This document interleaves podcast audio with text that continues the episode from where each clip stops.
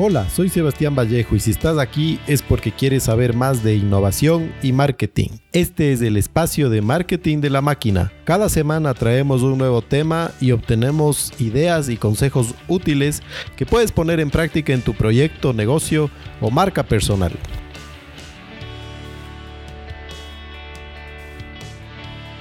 El oficio del marketing tiene mucho que ver con análisis numérico y estadístico, aplicar estrategia, comunicación, entender de sociología y de psicología. Es una ciencia humana que nos da la oportunidad de conocer y aprender de los demás, interpretar sus expectativas y superarlas. Dentro de esta dinámica debemos buscar maneras de sorprender y ser memorables, que no se olviden de nuestra marca y nos elijan. Se preguntarán por qué esta reflexión, y tiene que ver con algo fundamental y que es un desafío diario y una obsesión para los marqueteros, y eso es cómo diferenciar nuestra propuesta de valor. Para poderse destacar en la percha de un supermercado y para que los clientes se enamoren de lo que hacemos.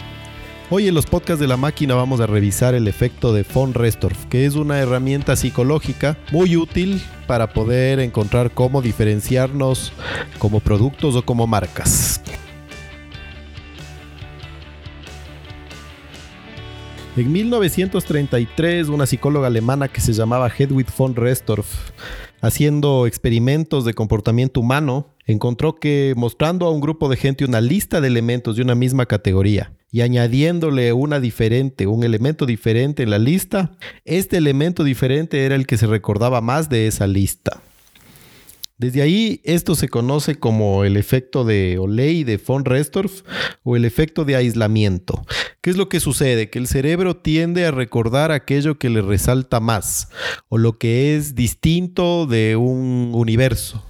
Digamos, por ejemplo, que en una canasta de naranjas hay un limón en medio. El limón es lo que se va a recordar y versus las naranjas que están alrededor. Eso pasa también cuando leemos un libro o un texto y resaltamos con un resaltador aquello que no queremos olvidarnos o nos parece relevante. El hecho de resaltar hace que ya esa diferenciación de color dentro del texto eh, nos ayude a, grabarnos o a enfocarnos en aquello que queremos que esté diferente o sea relevante versus lo demás.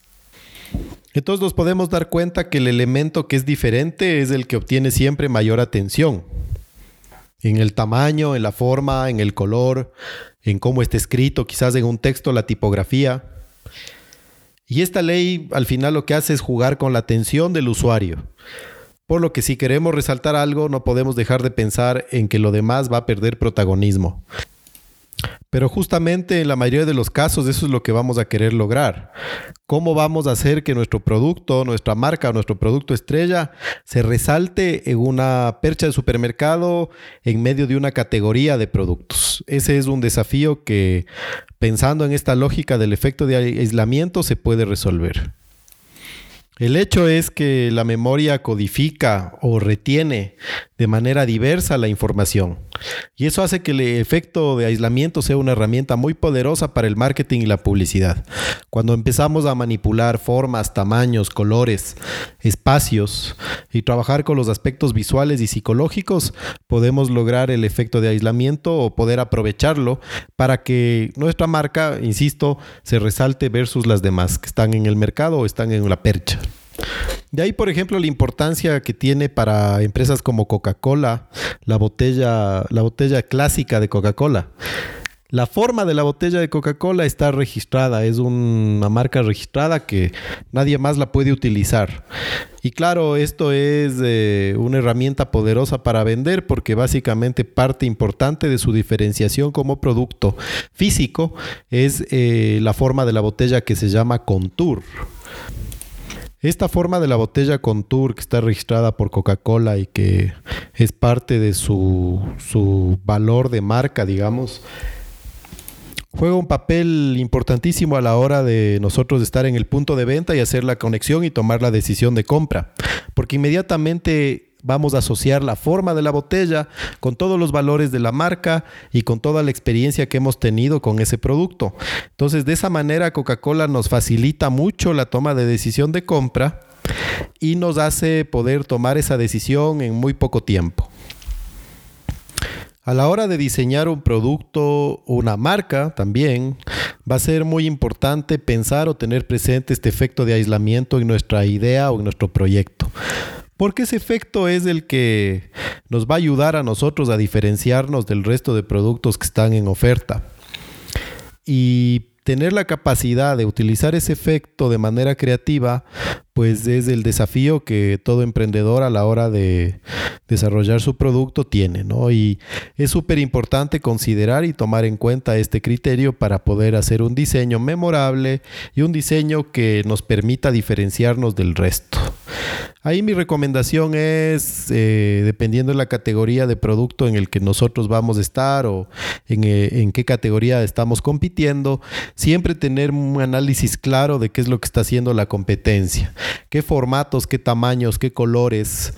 Eh, qué imágenes están utilizando y obviamente nosotros en base a eso y también en base a, a los principios fundamentales o fundacionales de nuestro proyecto, de nuestra marca, eh, una propuesta distinta, ojalá totalmente distinta a la que los demás están planteando en, su, en la percha del supermercado o en su oferta en general. Un caso emblemático de justamente de este efecto de aislamiento es el caso de la empresa o la marca de medias nylon Legs, que es como una mezcla en inglés entre piernas y huevos. Básicamente lo que pasaba es que en los años 70 eh, la venta de medias nylon estaba enfocada básicamente en ciertos locales especializados y el producto no tenía buena duración, había otros aspectos ahí que complicaban la comercialización, había muchas tallas, había quiebres de inventarios y bueno, otro tipo de problemas. Pero la gente de Lex lo que hizo fue cambiarse de cadenas o de canales y se fueron a supermercados y a farmacias y crearon un nuevo empaque que es eh, todavía existe que es en forma de un huevo y dentro de, esta, de este huevo está adentro el producto, en este caso las medias nylon. Por otro lado, le volvieron de una sola talla y con una calidad que, que le daba mucho más duración. Entonces, crearon exhibidores especiales para colgar estos huevitos en las tiendas y hicieron un montón de publicidad relacionada a esto. Entonces eh, aprovecharon el efecto de aislamiento, cambiando el packaging totalmente a una forma que no tenía nada que ver con el tema de la categoría de negocio en el que estaban, en este caso medias, y se fueron por un empaque que estaba más relacionado al consumo masivo. Y con esto se diferenciaron totalmente de la competencia y desarrollaron la categoría dentro de un canal de comercialización que normalmente o típicamente no era el canal que utilizaban los demás para vender este producto. Y esto fue un éxito gracias a haber puesto a trabajar el efecto de aislamiento a favor de la marca.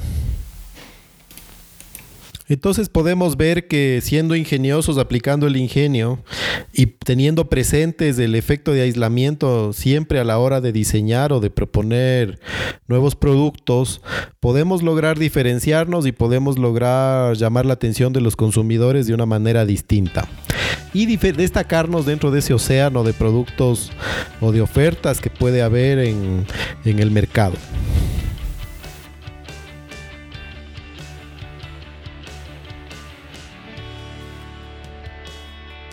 Entonces el desafío está en aplicar el efecto de aislamiento a la hora de diseñar o proponer nuestros productos.